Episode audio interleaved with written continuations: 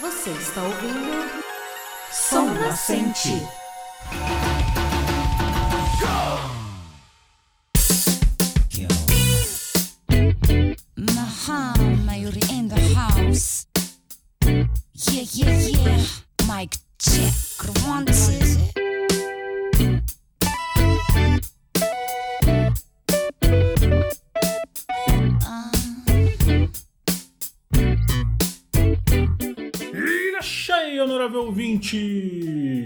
Eu sou Dan Rissa e chega aos seus ouvidos mais um episódio do Som Nascente, o podcast que por um tempo deixa o seu colchão no chão. E no episódio de hoje é segunda tentativa de uma gravação que eu fiz há um tempo atrás com um convidado aqui, mas antes de eu apresentar o convidado, só fazer aquele rápido recadinho. Apesar de estar faltando vacina de fabricante X ou Y, a gente já sabe, já é provado que a intercambiabilidade de vacinas funciona. Então não deixe atrasar sua segunda dose. Se você ainda não tomou a primeira, então faz o favor de dar um pulo no posto de saúde e tomar, para que a gente mantenha um bom ritmo. Em breve, boa parte da população esteja vacinada, mas indiferente disso, Continue com todos os cuidados, máscara de preferência PFF2 se você for para um lugar mais cheio, evite aglomerações, mantenha sempre as mãos limpas com álcool em gel ou com água e sabão mesmo chegando em casa ou chegando no local que você vai e promova e continue isolado caso você consiga ficar isolado, porque isso ajuda muito ao vírus parar um pouco de circular e não colocar mais uma letra grega nas cepas que vem aparecendo por aí. Bem, então quem está aqui pela terceira vez é o cara que não é o Dan Brown, mas é especialista no código chinaringo, Rafael Bruxo. Código chinaringo é, é difícil, realmente. É, acho curioso a gente estar gravando isso aqui mais uma vez, porque ontem eu estava pela quarta vez assistindo o último filme de Evangelion, né? O, o famigerado 3.0 mais 1.0 igual a 4.0. O que eu preciso ver, porque eu ainda não vi. Assista, e é engraçado, né? Porque, enfim, nós estamos vivendo hoje o que a gente já viveu da outra vez. E eu só espero que dessa vez ninguém vire suco de laranja igual acontece no anime. espero que o áudio não vire suco de laranja e a gente tenha um projeto emancipado aqui. A gente já exorcizou o Discord, já, então agora não vai ter mais problema. Tá tudo bem, pode vir a seu e tá tudo certo. Talvez até justamente, né, o Discord seja um projeto ali da, da Nerve e eles não gostaram do nosso plano de aperfeiçoamento da humanidade segundo a Chinaringo e, e eles rebutaram a timeline aqui e estamos aqui de novo, né? A gente pilota esse robô aqui. Entrar nessa gosma. É, mas vamos lá. A gente tá de volta aqui, dessa vez eu e o Bruxo, pra gente bater um papinho sobre um álbum muito especial, o qual eu já tava ouvindo bastante, mas depois que a gente gravou, eu ouvi ele muitas vezes mais. Então, agora eu tô até um pouco mais seguro para falar dele. Mas a banda que fez esse álbum hoje é o Tokyo Jihen ou Tokyo Incidents, que é mais conhecido aqui no ocidente. Tá? E é uma banda extremamente bem sucedida no Japão e fora dele formada em Tóquio, o nome já fala, né? Pela Chinaringo, que a gente também já falou por aqui nos episódios atrás. E a Chinaringo tava com essa ideia maluca e falou: não, eu vou ter uma banda com o nome de banda, né? Não tipo eu, artista solo. Pegou a banda de apoio dela e transformou em um grupo único. Eu posso falar único? Acho que sim, né? Ela ela tava sentindo que a, o projeto solo dela ela não conseguia, né, explorar algumas vertentes sonoras. Eu acho que ela não tava feliz até com a cobrança do público. Porque se você tem o seu projeto, você tem o seu público. Uhum. E aí quando ela monta essa outra banda, ela pode buscar novos horizontes e falar, né? Esse aqui é meu eu lírico, esse aqui não é a Chinarinho, esse aqui é o Tokyo de Rei. Então se vocês não gostaram, a culpa é de vocês, não é minha. É outro CNPJ agora. Sim, sim. Mas é engraçado que, mesmo que ela faça uma outra incursão, né? A própria carreira da Chinaringo, ela, musicalmente falando, ela é muito inovadora, assim, vai. Vamos usar essa palavra. Sim, sim, sim. Ela sempre puxa a barrinha da música assim um pouquinho mais para cima, aproveitando o clima de Olimpíadas. É interessante ver que o Toque de Ren, ele, essa barra já tá lá em cima, né? E aí o pessoal falou: põe mais uns metros aí que a gente vai pular ela. com certeza, com certeza. E os integrantes que começaram, né, esse projeto com ela foram o Seiji Kameda, que é um baixista aí, produtor musical, que já trabalhava há bastante tempo né, na banda de apoio da Shinaringo.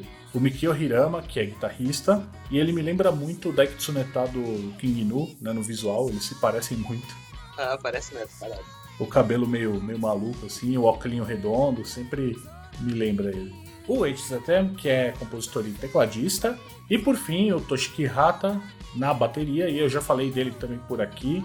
Ele substituiu o baterista do Red Wimps por um tempo. Se você quiser, volta lá no episódio 17, que foi lançado em 2020, só para você lembrar aonde esse cara tá aqui na cosmologia do som nascente. É, ele tá em todos, né? Eu às vezes entro no, umas páginas de, enfim, de, de músico ali para ver quem gravou com quem, né? Quem fez o quê. E o Rata, ele é um músico de estúdio que, que gravou com bastante gente. O Rata é um rato de banda. Badumtch. Eu tentei. A banda se lança Major no ano de 2004 e aí já em 2005 o Mikio Hirama e o HZM eles saem da banda, rapidamente são substituídos pelo Ichiro Izawa, que pega os teclados, né? E o Ryosuke Nagaoka, que adota o nome de Ukigumo, fica com as guitarras. Só para explicar, o Kigumo é uma palavra que tem a ver com instabilidade, né? Então, como era uma vaga ali na banda que nunca estava sempre certa, eles acabaram dando esse apelido pro Ryosuke e ficou o Kigumo. A banda no total já tem seis álbuns de estúdio, três deles em primeiro lugar na Oricon, dois discos de platina e quatro discos de ouro, 12 singles, um só pegou primeiro lugar na Oricon, mas tá tudo bem. Muitos singles ainda virão. Sim, com certeza. E também a banda teve dois momentos aí entre 2003 e 2012, né, que foi a primeira vez que eles estavam ali fortes. E aí a banda deu uma paradinha, né, entrou num hiato e eles reuniram-se novamente em 2019 e estão até hoje firmes e fortes. Será que estão tão fortes assim? Isso descobriremos neste episódio. Eu chuto que sim. A galera sempre acha que, tipo assim, esse vai ser o último disco do Tokyo de Rain. Ai, o Tokyo de Rain já acabou. Será? Esse, esse disco foi um disco do Tokyo de Rain ou é só um disco solo da Shinaringo com a banda? Difícil saber. Mas nós vamos investigar.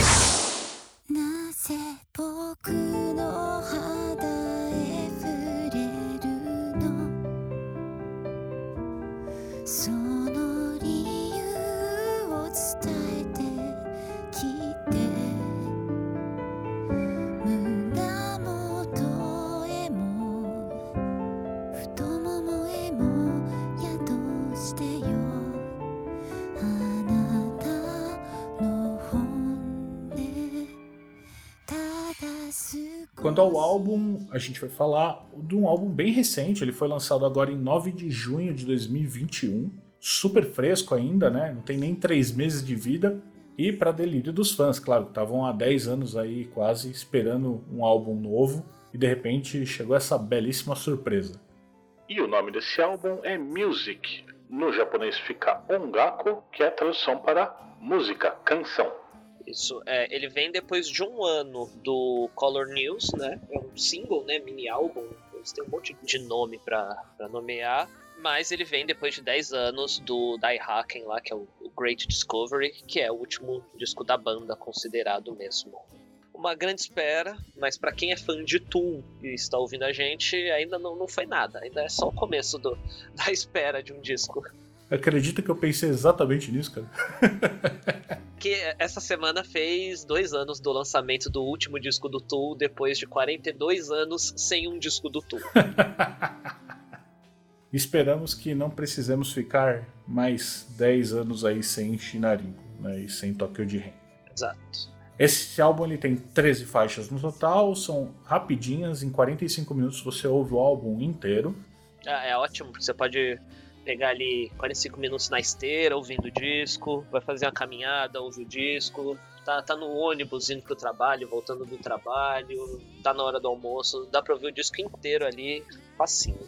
Dependendo do que tiver de louça para lavar, e pra quem tá em casa tem bastante, uma louça você mata o álbum, é muito bom. Exatamente. E para encontrar ele é super fácil, né? Isso é uma parte muito boa. Você encontra em todos os streamings, Amazon Music, Apple Music, Deezer, Spotify, YouTube Music e Tidal. Tem disponível em todos eles. Tem um pouco de material ali no YouTube oficial, né? Tem clipe, tem alguns previews das, dos lançamentos, dá para consumir bastante. Então não tem desculpa para falar que não achou Tokyo Incidents por aí. Exato. Eles postam pouca coisa no, no YouTube, mas eu gosto que eles sempre postam faixas dos DVDs, né? DVD é um material difícil de chegar aqui no, no Ocidente, então até não, tem tanto clipe né, da banda, um milhão de coisas, mas sempre tem bastante trecho e é legal ver eles tocando ao vivo. São uma banda bem rock and roll, bem visceral, então vale a pena consultar o YouTube da banda. E fora que depois de você ouvir o álbum, você com certeza vai querer vê-los tocando, porque é uma piração da hora e é bom ver da onde que sai essa piração e se ela sai ao vivo, né? É, a Shinaringo ela sempre tá com um visual legal, a banda toda se veste, eles, eles têm uma preocupação estética com as apresentações. Então nesse disco mesmo a gente vai falar mais para frente, mas tem todo um visual para cada coisa que, que eles fazem. Então vale sempre a pena não só ouvir, mas ver o Tokyo de Rei. Que é uma coisa que eu sempre falo bastante né, das bandas japonesas, que não é só um espetáculo musical, mas é um espetáculo visual no geral. Então vale a pena muito ver. E, e, não só no rock, tá? No pop também, às vezes você pega. Imaginando aí o famoso Morning Musume, né? Cara, é um espetáculo visual ver o tanto de gente cantando ao mesmo tempo. Né? Exato. Se você curtir esse álbum ao final do Sol Nascente, CD Japan e Asia, facinho de achar também, versão regular versão limitada com photobook e acompanha o single Akano Mei, que é um dos singles que a gente vai falar mais pra frente. E também tem uma outra versão limitada que vem com cartão postal exclusivo. E agora, dia 29 de setembro, vai sair a versão em vinil também limitada. Essa eu tô com muita vontade de pegar. Ih, mas já desiste, porque já tá esgotado. Ih, caramba! É, na verdade, é, essa data aí que você falou, eles já tinham lançado no começo do mês passado. Aí lançaram pré-venda e acabou.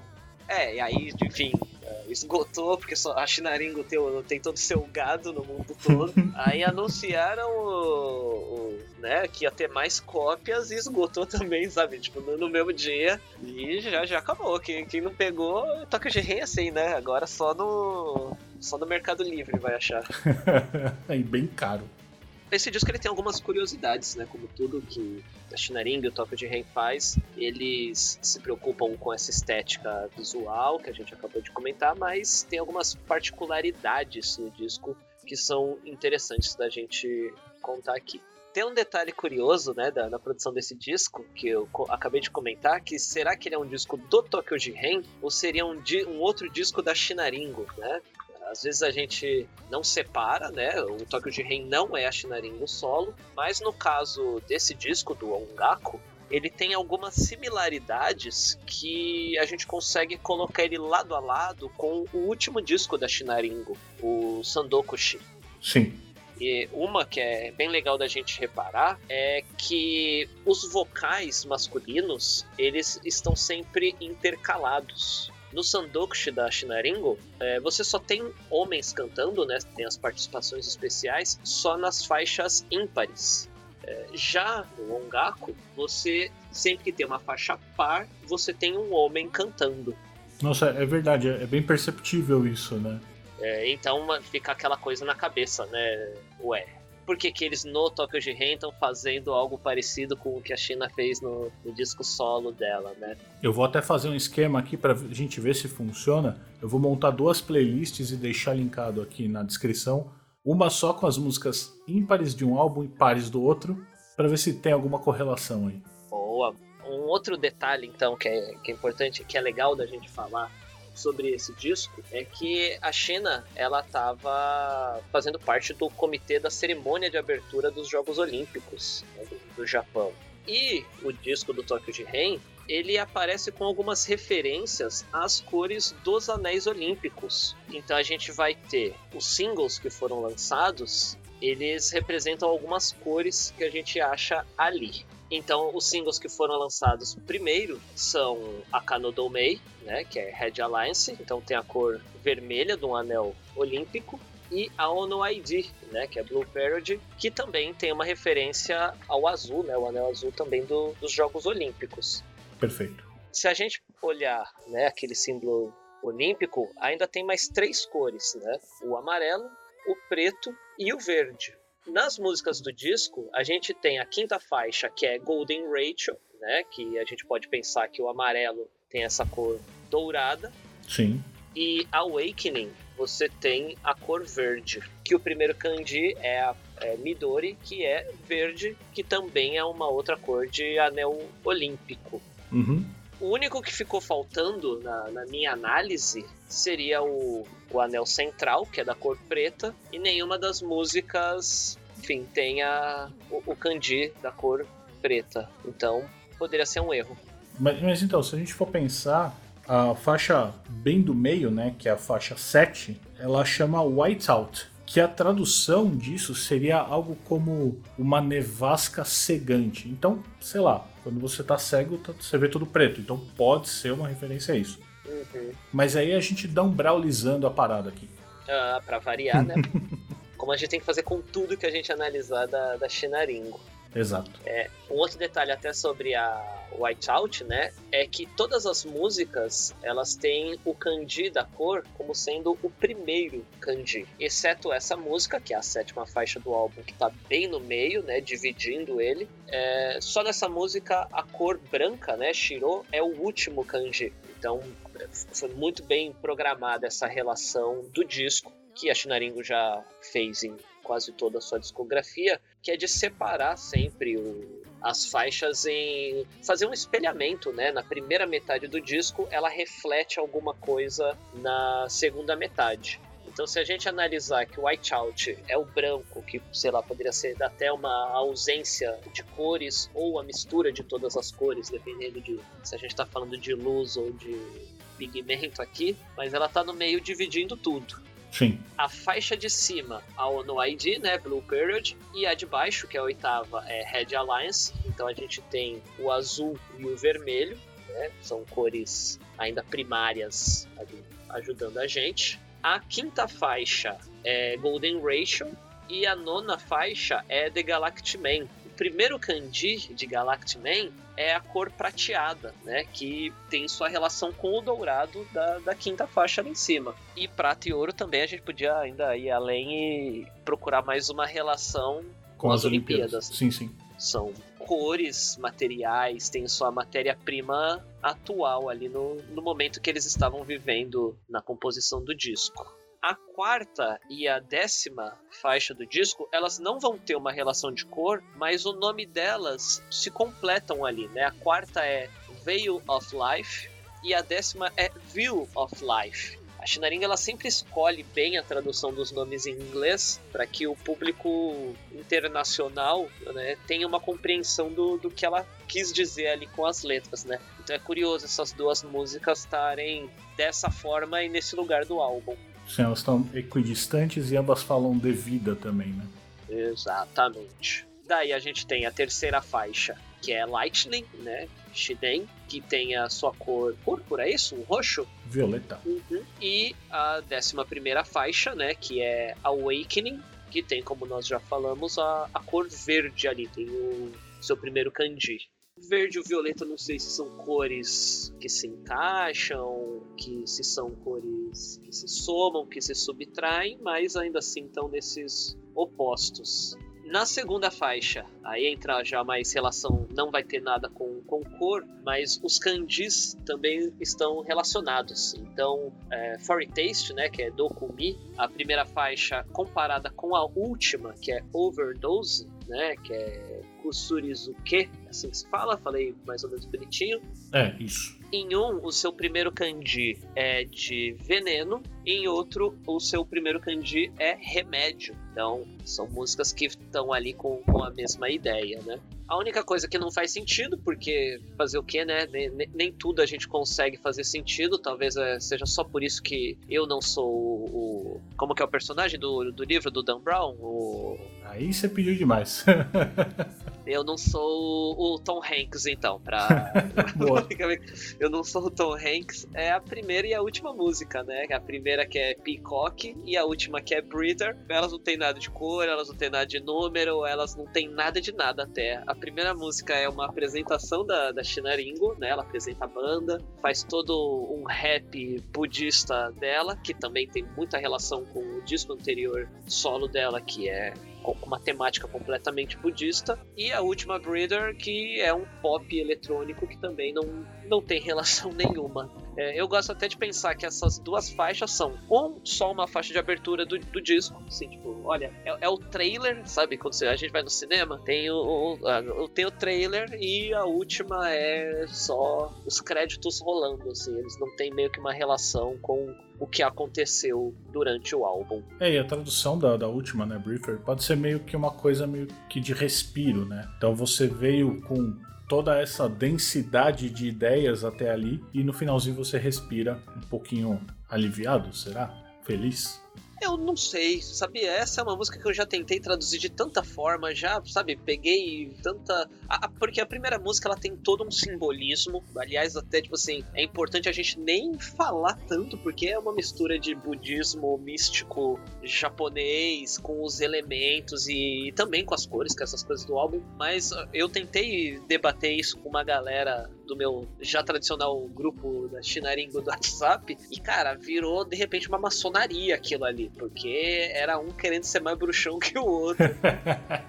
Porque a galera vai fundo assim no significado das palavras, na ordem que as coisas acontecem. Então é uma música muito simbólica, né? A primeira, Peacock, que é o pavão, que é o símbolo do, do Tokyo Jiren. Sim. Já nessa última, ela é um pop dançante, pega, sabe, música de balada. Então, é- é- são músicas que eu não consegui ver relação exatamente dentro da mitologia que, que eu construí pro álbum. Perfeito. Tem algo legal da gente falar que porque essa semana o fã clube da Shinaringo, que não é o nosso fã clube oficial brasileiro do grupo do WhatsApp, eles fizeram uma votação das melhores músicas do disco. E curiosamente, as músicas que a gente escolheu pra falar aqui são as com menos nota na avaliação dos fãs japoneses.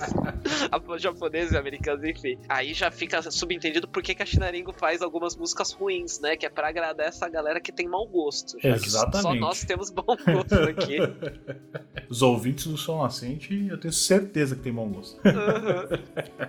Mas assim, eu achei isso também pode refletir um pouco a realidade, né, de musical de cada país, né, do, do enfim, do que cada um vive e como as músicas mais é, comerciais pra rádio, sabe, as músicas que tem um formatinho Sim, sim. mais quadrado, são as que ficaram com as melhores posições. Curiosamente, Breather é a, a música mais votada, é a predileta dos fãs. Hum, que é mais pop mesmo.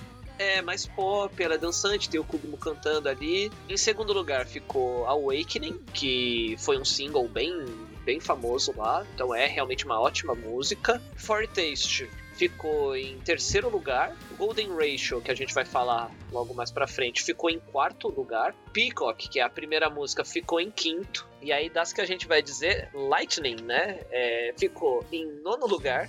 Nossa, Red Alliance ficou em décimo. que beleza.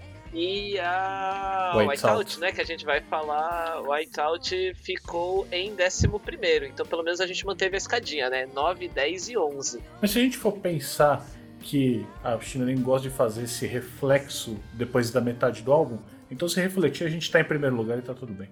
Olha, muito bom, exato, se a gente pegar a lista, que é o que ela queria. Mas isso pode, enfim, simbolizar também que os fãs lá fora gostam mais da primeira metade do disco, né, enfim.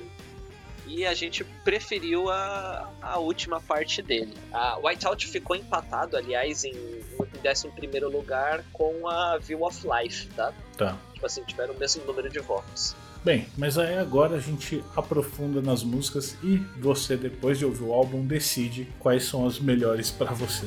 Yeah!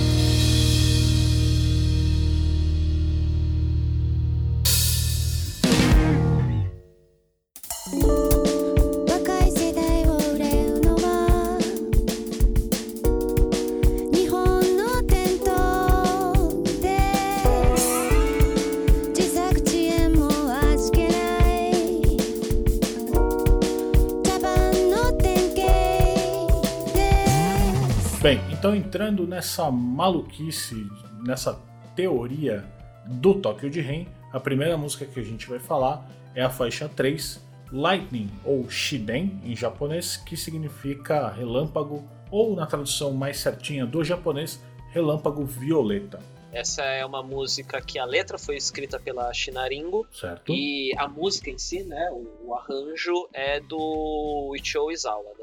Aliás, esse é um disco que ele é, eu gosto de fazer essa piada, ele é basicamente um disco solo do Izawa, porque é solo de piano, teclado em todas as faixas. Então é, é um plano dele de tirar Shinaringo da banda e ele dominar, provavelmente. o menino tá forte ali, então é, é difícil. Tá demais mesmo. Né? E como você vai perceber no decorrer do álbum, ele tá de fato presente não só em solos, né? Mas ele tá, tá presente em tantas coisas, tantos efeitos, né? É, eu, eu sempre ouvi o Toque de Ren, eu sempre gostei das guitarras do Kingmo, foi foi algo que eu sempre prestei muita atenção, mas nesse álbum o teclado tá muito mais forte, né, que a guitarra. É, então, essa música é interessante, né, Shiden, porque tem uma dissonância meio maluca ali das coisas que a bateria, não sei se eu tô correto de dizer que é meio shuffle, enquanto o teclado e a voz estão extremamente limpos e a guitarra e o baixo estão com distorção. Então você tem uma dissonância de efeitos ali. Uhum. Ela é meio, meio tradicional, mas meio moderna, né, ao, Sim, ao sim. mesmo tempo. Eu- não chamo esse groove de, de shuffle, tá? É, ele é mais um groove de, de drumming bass, é o que a gente chama de amen break, né? Né? O shuffle seria mais. É, seria mais Stevie Ray Vaughan, assim, qualquer, qualquer música pra gente lembrar dele. Esse já seria algo mais parecido com, com drumming bass mesmo, um ritmo de house né, na bateria. O amen break é o que sempre resolve. Então eu não chamo de shuffle. Mas independente de como a gente tá chamando, né, e aí a parte de ritmo é 100% bruxo, porque é o que eu não entendo, né? Essa música, como toda boa música do Tokyo de Rain da Shinaringo, vai ter uma pausa que deixa até você meio perdido, né? Você vai falar, será que aconteceu alguma, alguma coisa? O fone desconectou, parou de tocar, mas não, a música tá lá, também faz parte da música esse silêncio. E tem até um, umas passagens meio lo-fi, né? Tipo, tudo bem ambiente, assim, é bem gostoso. É, o lo-fi ele, ele casa bem mesmo nessa ideia dessa música. Eu não tinha pensado nisso, mas é bem, bem parecido. Um, um pouco mais pra frente, mas tem as horas que ele joga pra trás. E aí tem partes que eu gosto também bastante que o piano é muito vibrante, a guitarra também faz uns complementos bons. Então parece que a música ela vai seguindo um caminho onde ela vai normalizar e ela vai ficar normal, bem entre aspas, mas em um dado momento ela tira você do chão porque é muito diferente o que acontece. É, eu gosto do, do break que ela tem ali, a convençãozinha com a banda do tan tan tan tan tan tan tan tan. E aí tem sempre esse break de baixo, bateria, e o pianinho só faz a notinha no fundo. Ele, ele vai completando um pouco ali. Nossa, adoro isso. A banda quando toca junto assim. É, é, é incrível é receita pro sucesso. É o que eu gosto, né? Enfim, se é pra ouvir membros separados, a gente ouve o disco solo de cada um. Eu adoro isso. Outra parte muito boa também é o final, que aí a música ganha um peso, ganha. E não é um peso de heavy metal, sabe? É um peso mesmo de tudo um mais grave, grave, né? Tudo fica te enterrando. Parece que tem alguém te empurrando pro chão. É incrível o final dessa música, é uma experimentação e tanta do Tóquio de Ren. Você não acha que ali é. Já que teve o. A música começa com lightning, que é um relâmpago, e esse final é um trovão, assim. Também, também, também. É pesada. A música vai pra três, né? Ela tá toda em quatro, né? E falando em forma de compasso de música, esse final ele tá em três, então é meio quebrado, assim, tira a gente do chão com uma rasteira, né? Mudar o andamento é um negócio que dá uma desconcertada boa, mas é bom demais. やむなし切れ味さえるどうもせはぼかします。決して動じないんですだって。ほとんどのニュース。関係ないし嘘っぽいじゃん今日よろしく印象操作。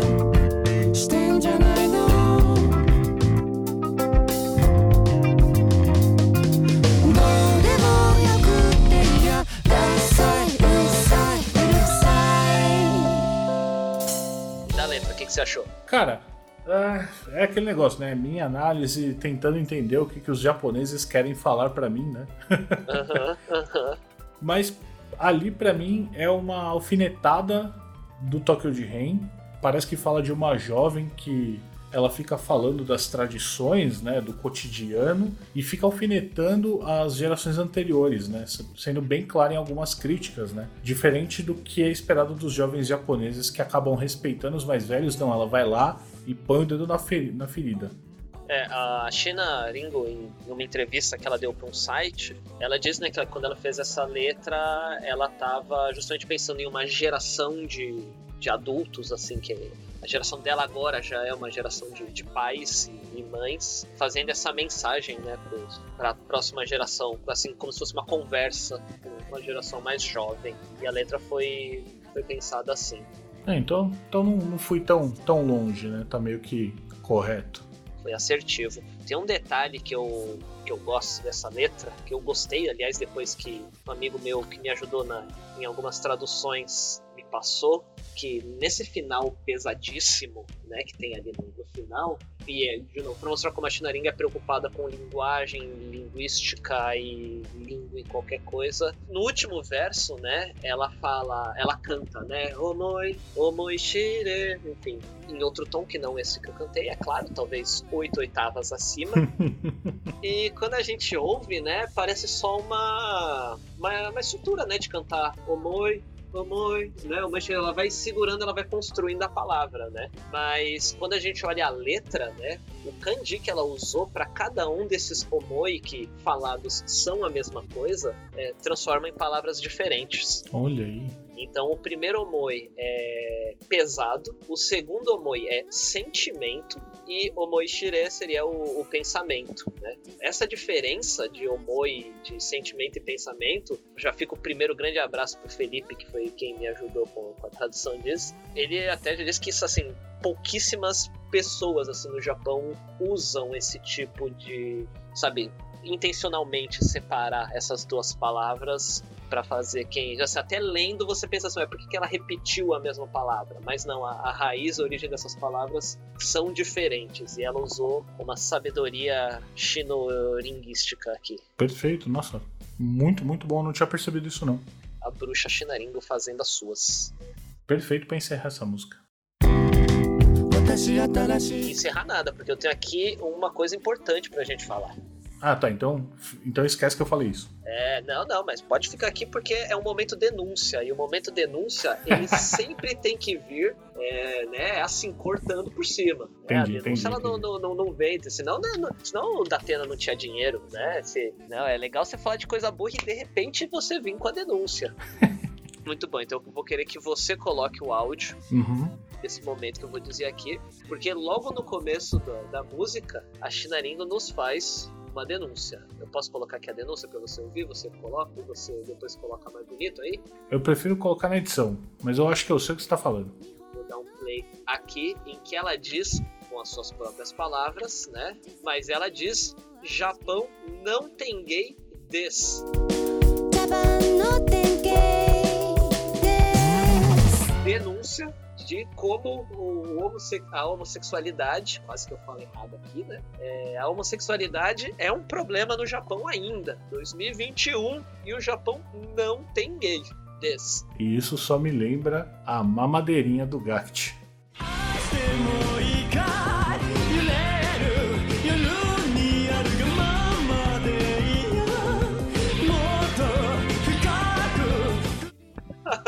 como num país que você tem o ex-Japan, você tem o Shinya, que é o baterista do, do Jiren Grey.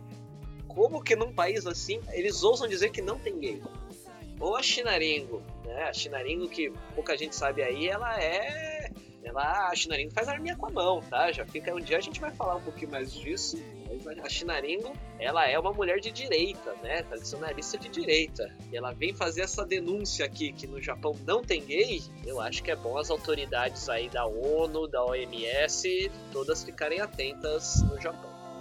E é isso.「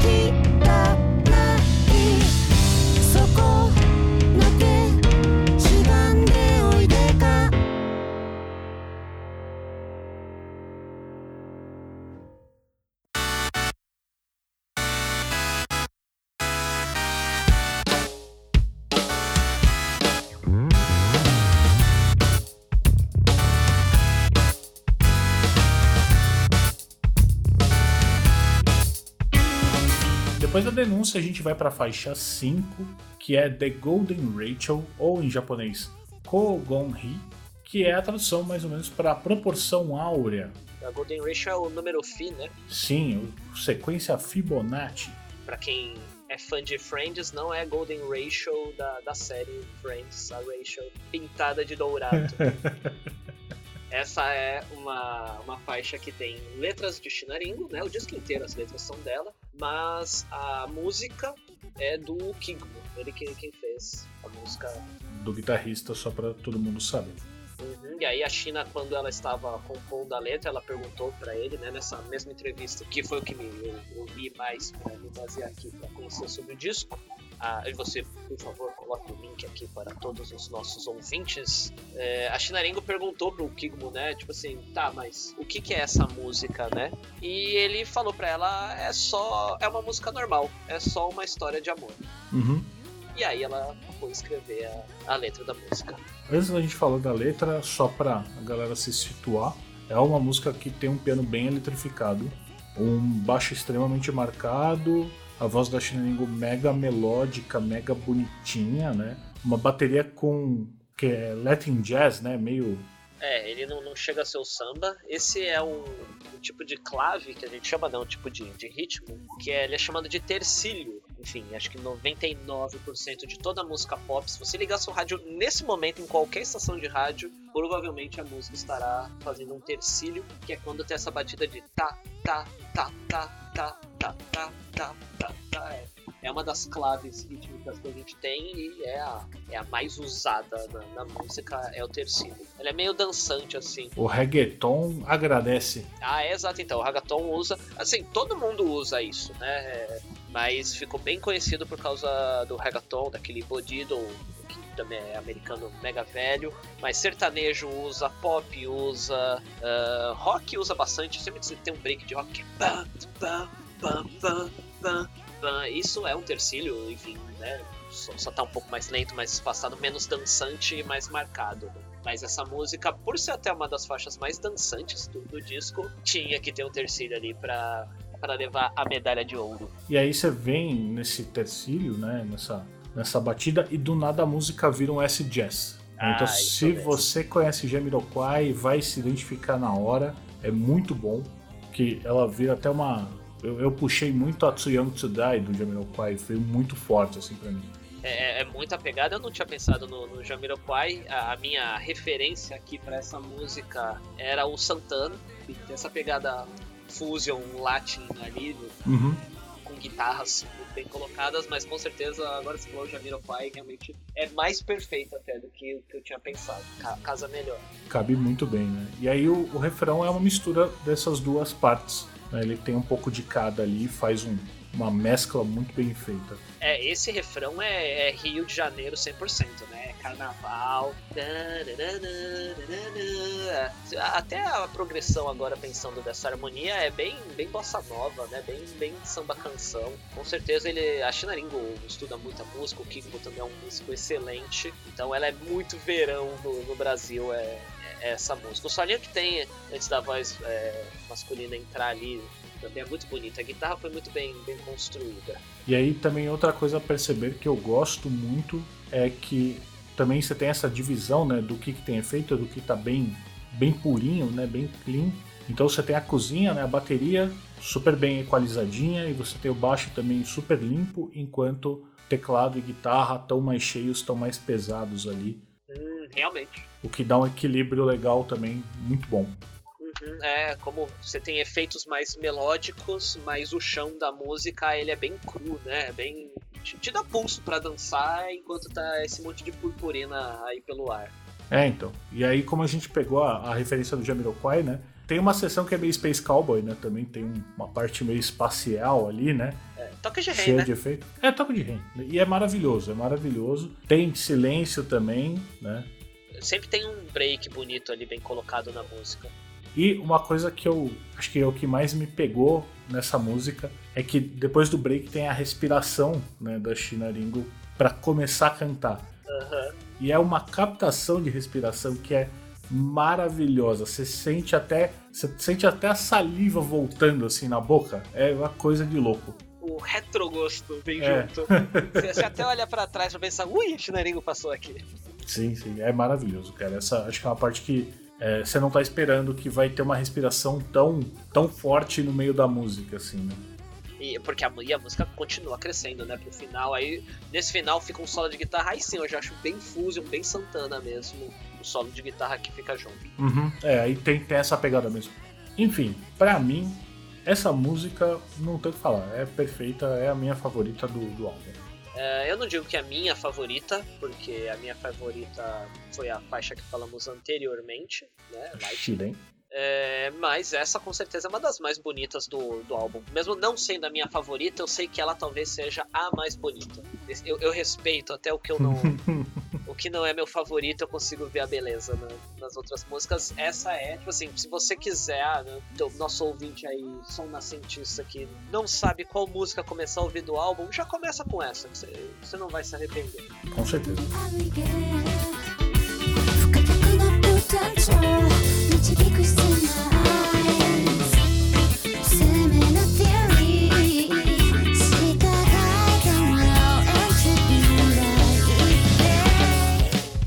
E apesar do Gikumo ter falado sobre ser uma letra de amor, né? Ser uma música de amor, né? Você tem na letra ali tudo fala de equilíbrio, né? Exatamente como a proporção áurea, né? Aham. Então destaca equilíbrio do trabalho entre quantidade de trabalho e a qualidade do seu trabalho, para você não fazer nem muito de todos, nem pouco de um e muito do outro. Fala um pouco também sobre trocas de calor e frio, né, gerando esse equilíbrio térmico aí, e também do que, que é bom e do que é ruim. Então a mensagem que ficou para mim é que é essa eterna briga das pessoas para equilibrar o caos que está rodeando a gente uma eterna busca aí de decisões e escolhas que você tem que ter durante a vida. Então, apesar dele ter falado que era uma letra de amor, pra mim ficou uma letra muito mais filosófica do que qualquer coisa. É, às vezes ele pensou em uma música né, que retrata como ele pensa o amor, e a China que pensou, ah, beleza, o amor pra mim é essa dualidade aí que tem que se equilibrar, né, essa espiral. Sim. Mas se o amor do cara é toda essa esse samba, toda essa maluquice, Aham. às vezes deve ser difícil de amar esse guitarrista. Ai, ai, ai. Ou ele só, só tem um amor de carnaval, né? Vai saber. Pode ser. 愛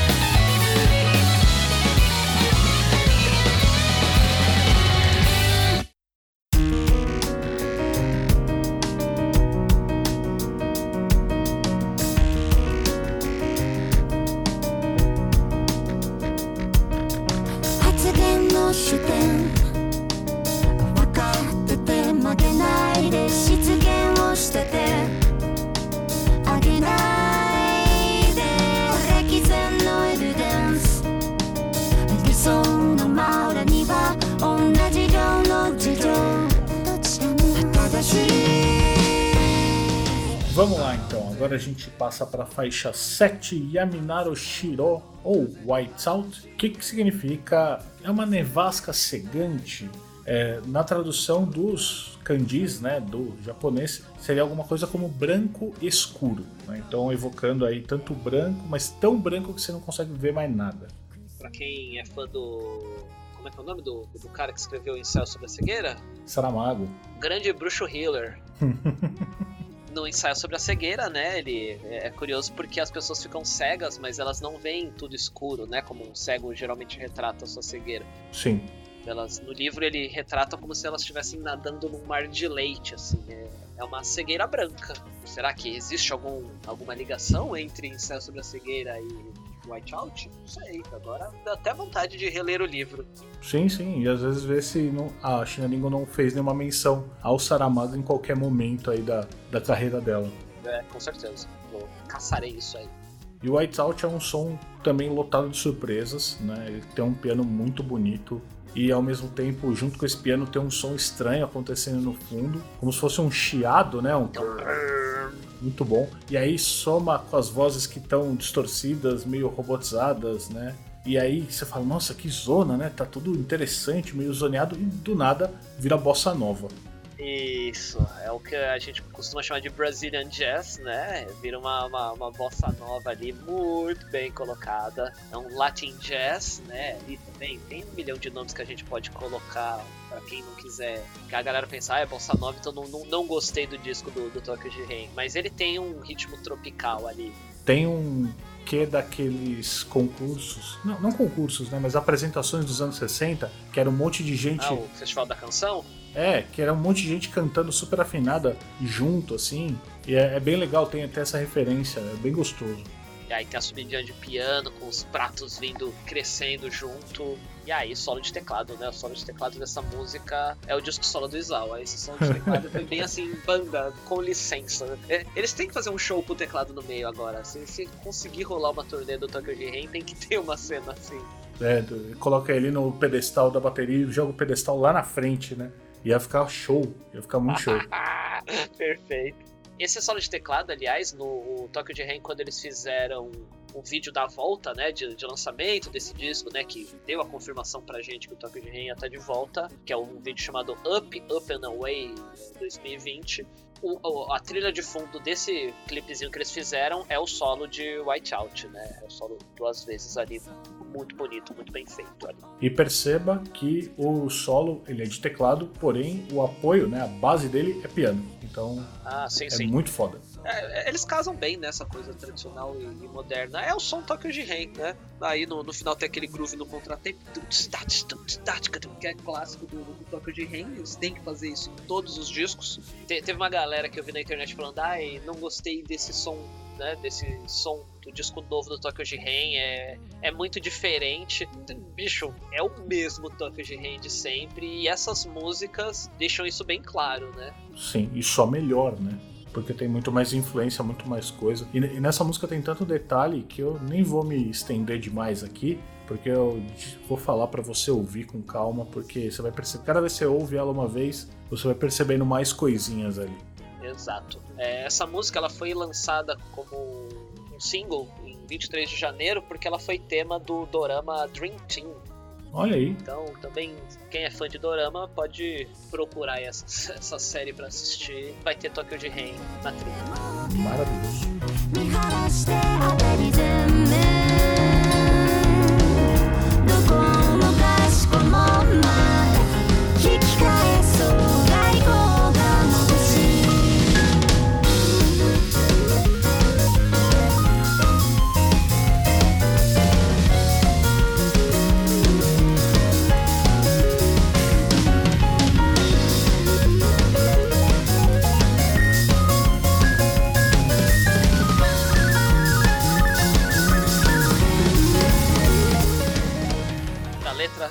Você achou? É meio maluco porque me parece também que ela tá falando que meio que todo mundo tem a sua razão e que todo mundo tá aí num inserido num caos meritocrático sem hora pra terminar Aham. e esse monte de discussão que tipo, ah, eu tenho razão, não, mas o outro também tem razão. E essas discussões não estão levando a absolutamente nada.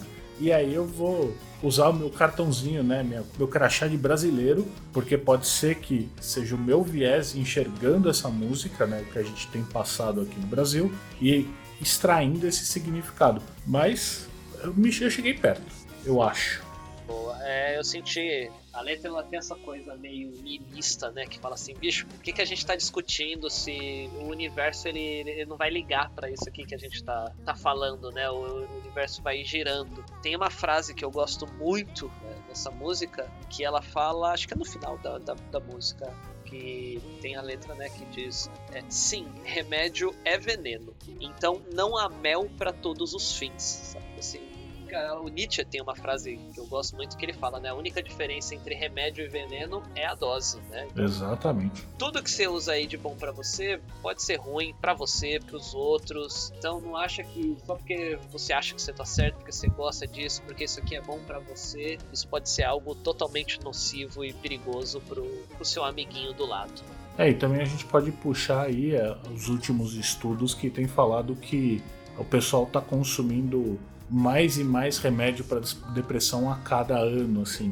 Então pode ser uma coisa meio de tipo, você tá tomando um remédio, mas ele tá Tipo, você toma tanto dele que ele é um veneno pra você, ele, ele te neutraliza de uma forma que você vira praticamente um zumbi, né? Como já diria Lady Gaga, My biggest enemy is me. Type 911, onde ela fala sobre abuso de drogas, mas aí é pro nosso episódio especial sobre Lady Gaga no Japão. Parece.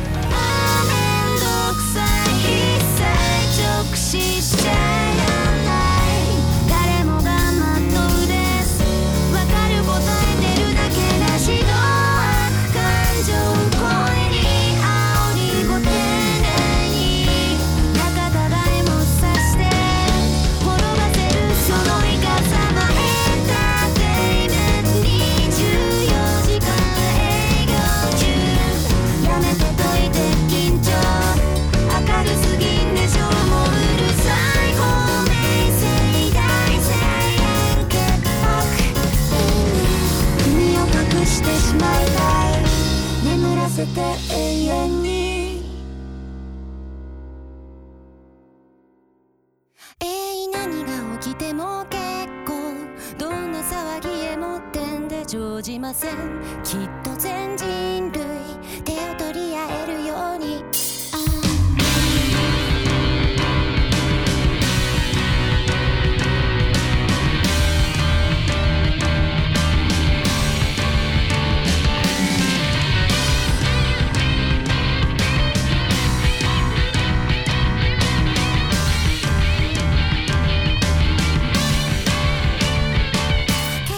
E seguindo pro final desse episódio cheio das teorias, a gente vai lá para faixa 8, Akanodomei, que é a tradução para Red Alliance ou Aliança Vermelha, Aliança Sangrenta.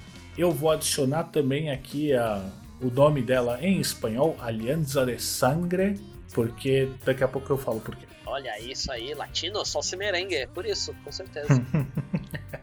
Mais uma vez, letras de Shinaringo e a composição da música é do Izawa, né? Whiteout também é do, do Izawa, não lembro se é do comentou esse detalhe. E aí me salta aos olhos que, infelizmente, a gente não escolheu nenhuma música do Kameda. Ah, é verdade. Vejo que ele escreveu duas músicas pro disco. A gente poderia ter escolhido alguma coisa do Kameda, mas fica aí pro, pro episódio bônus, se todo mundo comentar aí na publicação desse podcast. Não, se todo mundo comentar e for no PicPay. Exatamente, faça o PicPay. Todo mundo sabe que o Kameda é o membro mais rico do Tokyo de Rain, porque ele é tipo o Nando Reis do Japão. Ele escreve pra todo mundo, ele grava todo mundo, ele produz todo mundo. Então faça o Som Nascente ser tão rico quanto o Seiji Kameda. e aí a gente grava um episódio extra só falando das, das músicas dele aqui. Com certeza. Mas esse não foi o caso, então é, a Kanodomei é do Izawa, a composição. Um misto de suavidade e tensão no começo. É até incômodo se você não tá acostumado a ouvir umas músicas mais malucas assim. Mas dá bastante curiosidade de você continuar ouvindo, né? E ela vai crescendo, né? ela vai saindo dessa vibe incômoda e entrando num tipo lounge jazz, assim, um jazzinho bem light, super gostoso e deixa a atenção lá pra trás. É, eu gosto dessa, dessa frase que tem de guitarra, bateria, da banda inteira que faz aquele.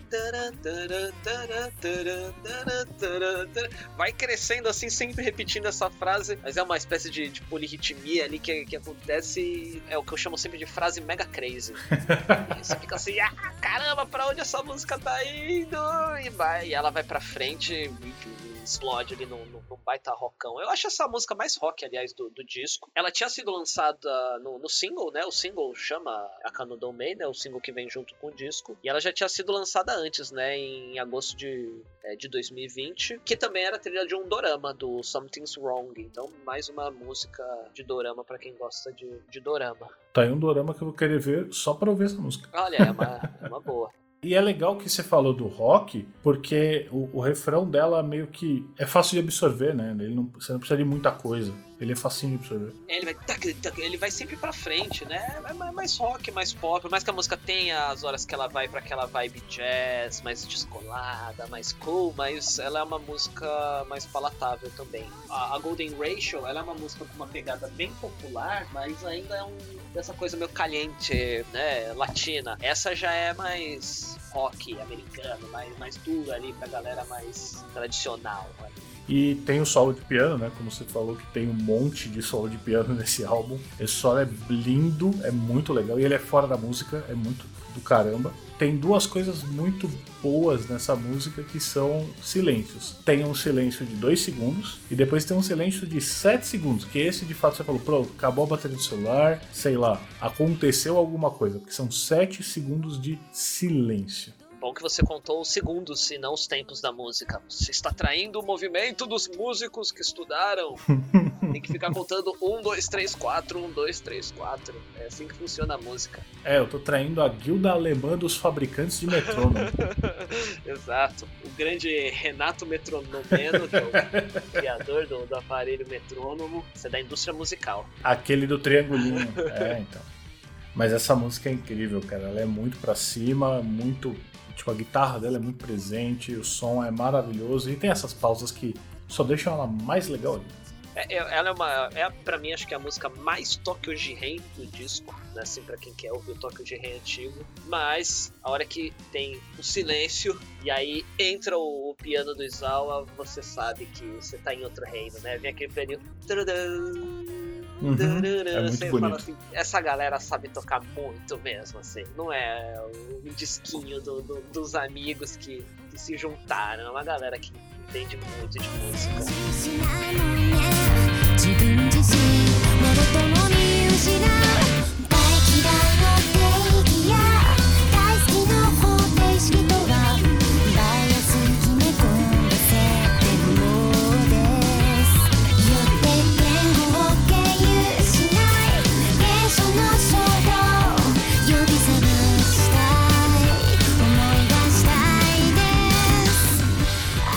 Já antecipando um pouco da letra, essa eu achei a mais romântica assim desse álbum, porque tem fala bastante de um amor que o interlocutor sente por alguém, que parece que é recíproco, mas já passou por um monte de coisa ruim, já passou por certo desprezo, ciúme e algumas coisas não tão construtivas assim ao relacionamento. Mas mesmo assim tem um desejo legal de estar junto, né? Independente dessas idas e vindas. E isso aí, esse cotidiano, tá tudo bem, eles conseguem se reinventar e ficarem juntos e tá tudo beleza. Mas novamente, essa é a minha interpretação.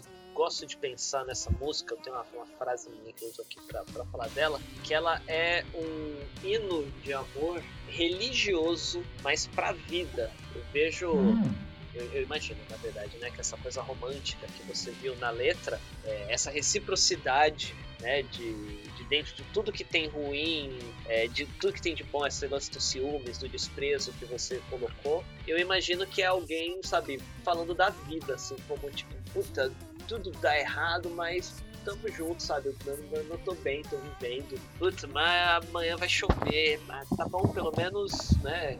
Eu vou poder ouvir o som da chuva, é bom, né? Dormir ouvindo o, da, o som da chuva. sim, sim, ah, é uma boa, boa É, visão. imagina um amor à vida em si.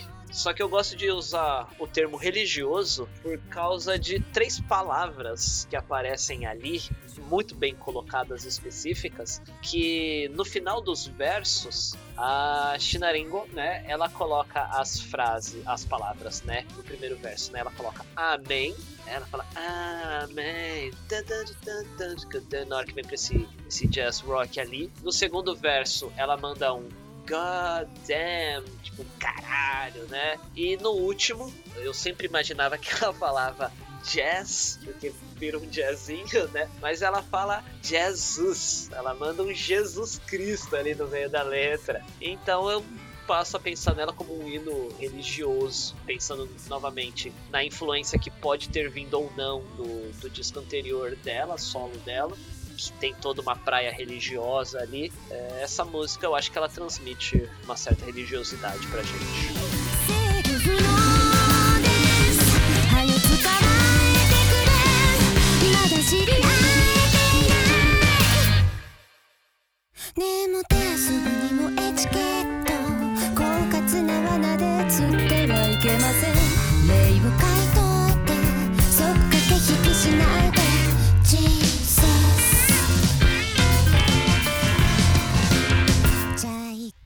Não, então, nessa, nesse pensamento, até que pode ser que o, o clipe faça bastante sentido com essa visão, né? É, Porque ele tem uns takes de cachoeira, de floresta, né? Umas encostas mega verdejantes. Então, pode ser que seja tipo, também essa metáfora à vida mesmo, tá refletida ali no clipe. é o mundo que a gente tem, né? E aliás, que, que baita clipe, né? Sim, sim, o clipe é maravilhoso. O cenário é muito bom, o foco ali na banda, os visuais estão tão bem legais, assim, bem brechó. Aham. Brechou. E é, bre- brechó é, é o subnome de, de Tokyo de Rei, né? Sim, Eles sim. adoram. Se pegar qualquer show do Tokyo de Rei, eles estão vestidos de brechó. é um rock japonês, né, no geral. A gente não, não pode. A gente não pode falar que a gente não viveu isso. Exatamente. A única pessoa que aparece sozinha no clipe, é, obviamente, Shinaringo, de Baby Doll, andando por uma saída de uma gruta ali. Uma cena romântica, na questão romance, né? Como gênero, né? Não como amor. O grande detalhe ali que tem até o endorsement da Shinaringo tá ali. Ah, quem que tava ali? No vestido dela tem costurado um patch nas costas da AKG, que é a marca de microfones. Cara, por que que acontece isso? Tipo assim, qual que é o lance de botar um pet da KG no, num kimono? Pelo que eu entendo de negócio de endorsement, deve ter sido um negócio meio assim: ô, me dá uma grana aí pra fazer esse clipe, e aí eu ponho o teu produto lá, né? Como se ela já não usasse o microfone da KG, né? Exato, ela faz questão de usar o, o microfone, enfim, se ela tiver um contrato ela tem que usar, mas ela usa aquele modelo LC, sabe qual que é? Esse modelo foi até descontinuado. Sim, sim, que é fininho. Isso, é um microfone pra voz feminina, né, que eles vendem. Mas, porra, cara, você tá de kimono num cenário ali que tem uns verde de mato, tá o, outro com a roupa da NASA. Aí você vai, tá bom, esse pet da, da KG aqui não vai ser nada comparado ao que tá acontecendo. Mas é muito bom, cara. É- eu fiquei olhando, acho que eu voltei o clipe algumas vezes. Na gravação anterior a gente também voltou pra ver se era mesmo. E confirmamos. Eu não consigo não olhar pra, pra isso agora. Eu realmente fico só olhando. A primeira vez que eu vi o clipe, eu pensei que era. Porque o logo da KG é meio esquisitinho aí. Quem, pra galera que estiver ouvindo a gente no fone da, da Apple, vai aparecer o logo da KG no fone esquerdo agora. Quando eu vi a primeira vez, como ele é redondo e tem umas folhas assim, eu pensei, ah, ou é um símbolo é, japonês, assim, sabe? Uma, fo uma folha de, de sakura, sabe? Ou então até eu pensei, ah, deve ser o pavão da banda. Mas aí não, é o logo da AKG, tipo assim, de graça! Qual que é esse logo da AKG? A AKG é japonesa, você sabe de onde que é a empresa? Acho que é alemã, não é? Austríaca. Olha aí, austríaca. Ó, achei o nome original é Acoustic Unogino Generation Gesellschaft. Hoje eles não usam mais esse símbolo antigo, né? Hoje no- nos fones vem só escrito AKG, né? Ah, Porque sim, ela foi sim. comprada pela Harman. Hum, saquei. A saquei. Harman é bem conhecida por caixa de som, por essas coisas mais de home theater e tudo mais. Agora que você falou do home theater, eu lembrei de Harman Home Theater.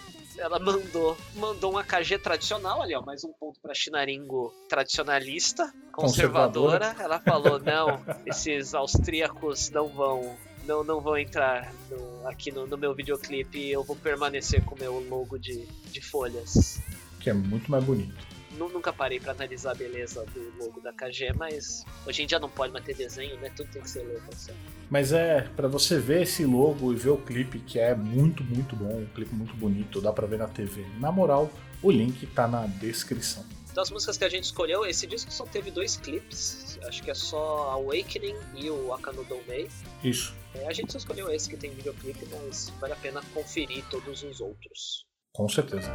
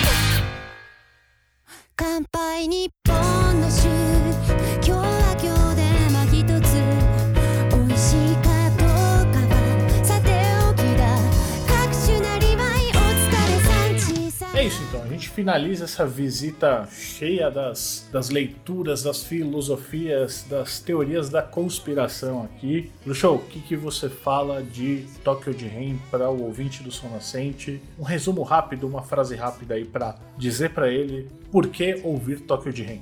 Rogerinho, uma palavra: show! 100% concordo. Cara, é um baita disco, valeu a espera. Pra, quem acompanha Tokyo de Ren e a Shinaringo, é, engraçado, tem muita gente que fala, ah, espera, espera. Mas a Shinaringo continua fazendo música da carreira solo. É, a gente teve o News Color um ano antes, né, do, do Ongaku. É, Então não foi uma grande espera, né? Teve gente que se sentiu traída com esse disco, sabe? Ah, eles traíram a, o Tokyo de Ren de verdade. Mas, cara, é a mesma banda, usando as mesmas influências, conversando da mesma forma, se não mais moderna até. Então é um disco completamente acessível, não é cheio de viagem de jazz, igual a Ginaringo faz no- na carreira solo. Não tem um instrumental, assim, ele tem viagens, ele tem partes bonitas, ele é um disco completo. É o tipo de música para quem tem bom gosto mesmo, quer ouvir algo que foi muito bem feito, e esse disco é uma saída, é 10 barra 10 pra mim. E tem que ser ouvido, aliás, com o single também, porque tem as músicas essas que só tem no single que também valem muito a pena. B-side sempre é uma boa. E eu falo, ouça sempre com um bom fone de ouvido, porque tem muita coisa para perceber. E assim, esteja aberto a ouvir, porque às vezes se você está acostumado a ouvir músicas mais 4x4, sabe? Tudo quadradinho, aquele rock and roll meio base americano, você pode ser que não entenda, mas dá essa chance para você entender um pouquinho mais do que tem lá no Japão, do que, do que o Tokyo de Ren oferece pra gente. Que eu tenho certeza que isso pode surpreender e com certeza muitas músicas desse álbum vão entrar na sua playlist, assim como todas elas entraram nas minhas. Bruxo, novamente, muito obrigado por essa segunda gravação aqui. Na soma foram quatro horas de gravação, claro que só duas a gente vai poder aproveitar, porque as outras sumiram no vácuo internetico. Mas obrigado aí pelo seu tempo, valeu novamente. É sempre uma delícia você estar aqui com a gente. E volte sempre que você quiser. Eu que agradeço.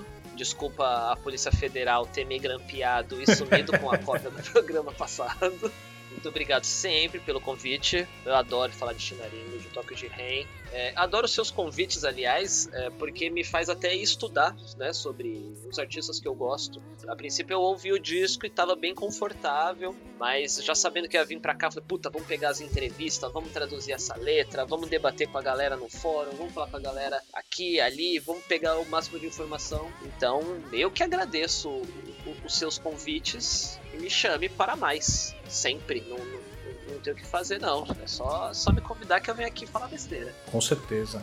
Maravilha. E deixe claro suas redes sociais onde as pessoas te encontram, onde as pessoas podem fazer aula de bateria com você. Bem, ó, primeiramente, antes de eu deixar meus links e minhas coisas, eu queria mandar um beijo, um abraço, uma passada de mão na bunda, um- uma cambalhota pra galera do grupo do WhatsApp da Chinaringo, tá? O Chinaringo BR. Sempre.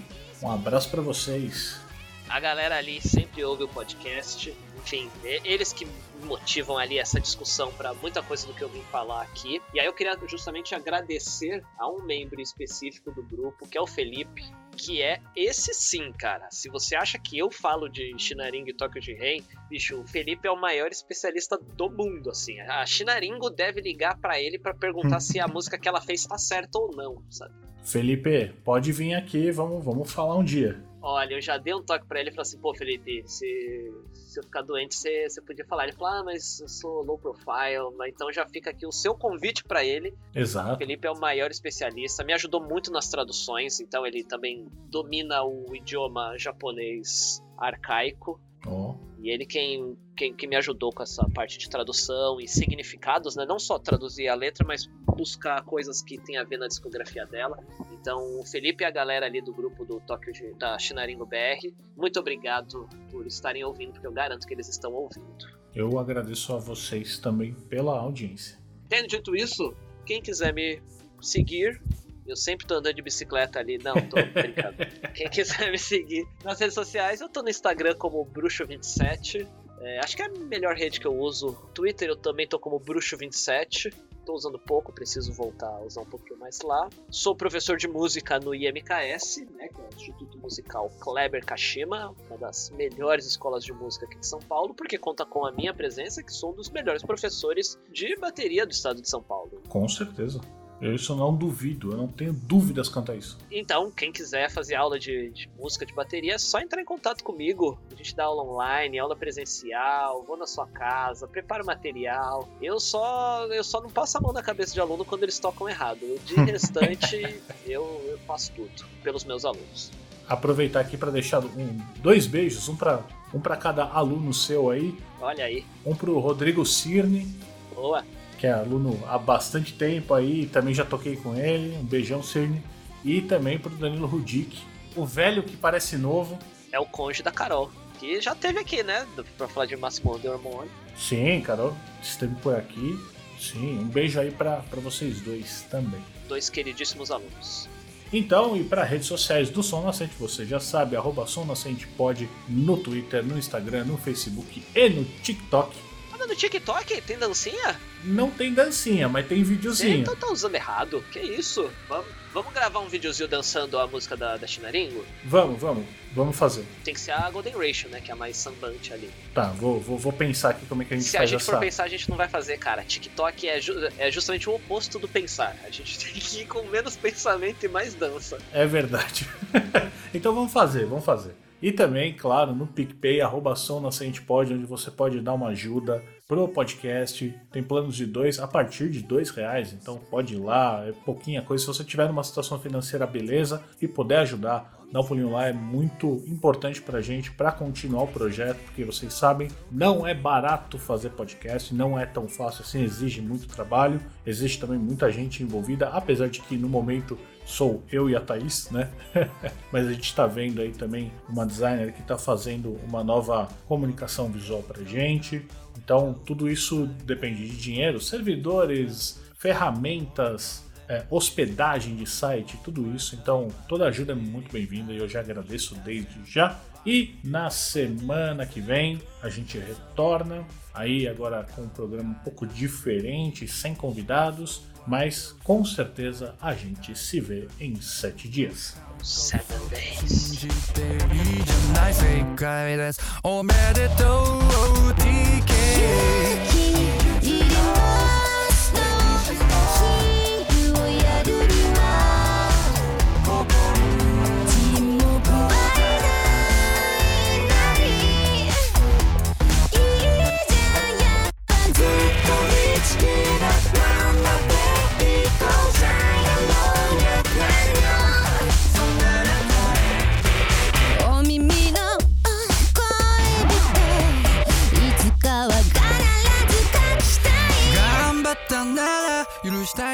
時には自分を休ましとくれ。東京と新宿や来町の駐車場大きな脱帽。お店にしましょうよ。あ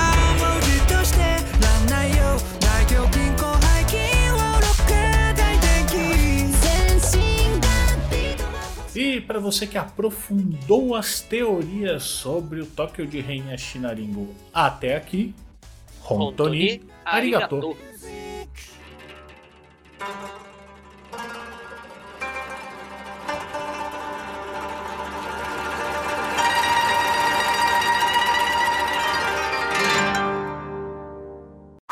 Irachá! Ah, não, pode ser. Mor. E eu chamei Mor, não chamei Pitu. Esse episódio não quer sair mesmo. A internet do bruxo caiu. Maravilha. É, conseguimos. Nossa, por um minuto eu achei que tinha dado errado de novo. Nossa, eu até abri a porta aqui e falei pra Thaís, falei, mano, caiu lá no bruxo, fudeu. Nossa, é. Não, eu, o Rissa tá quieto. Por que, que ele parou de falar? Nossa, é.